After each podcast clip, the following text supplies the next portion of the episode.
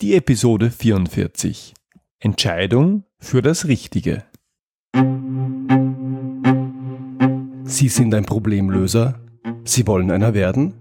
Dann sind Sie hier genau richtig. Mein Name ist Georg Jocham. Willkommen zu meinem Podcast Abenteuer Problemlösen.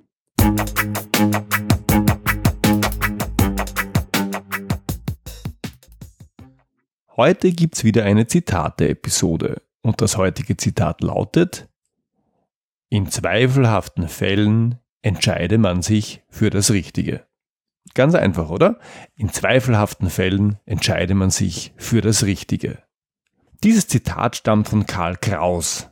Karl Kraus war eine Lichtgestalt des Wiener Literaturbetriebs des beginnenden 20. Jahrhunderts.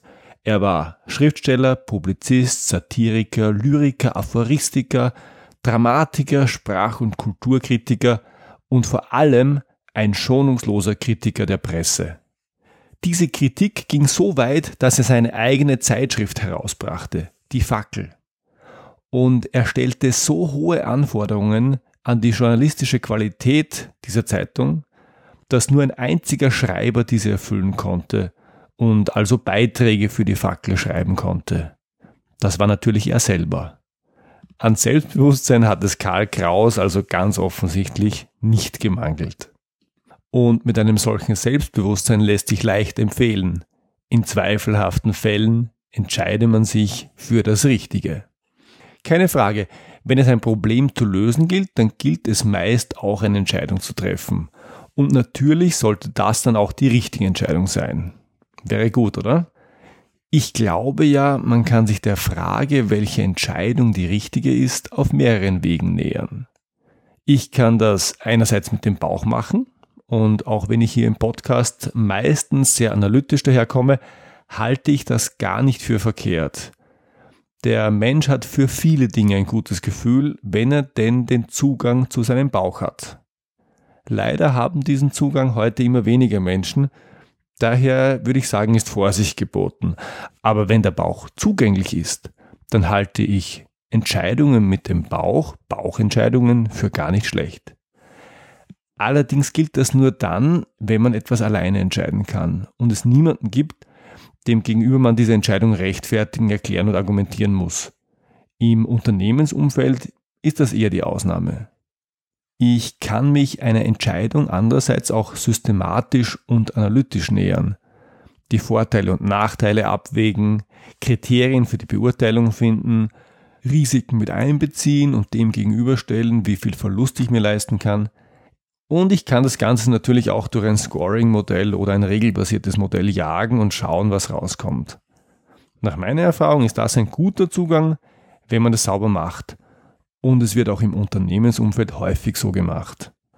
Oft ist mir auch eine Art Hybridmodell aus Bauchzugang und analytischem Zugang begegnet.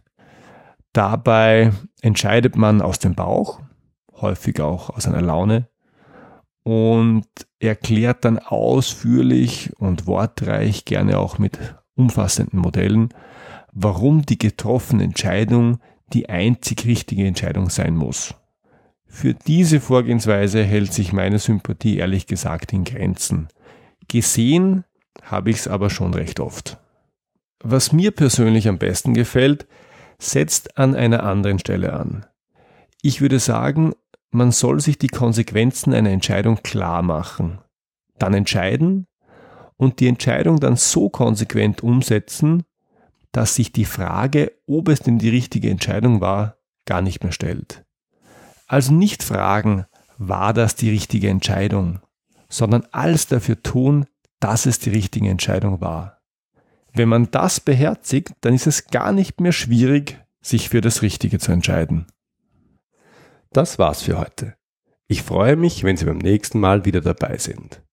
Wenn Sie Fragen an mich haben, dann schicken Sie mir bitte ein Mail an feedback at abenteuer-problemlösen.com oder kontaktieren Sie mich direkt über meine Website. Und wenn Ihnen diese Episode gefallen hat, dann freue ich mich wirklich über Ihre ehrliche Bewertung auf iTunes. Danke fürs Zuhören. Bis zum nächsten Mal. Ihr Georg Jocham.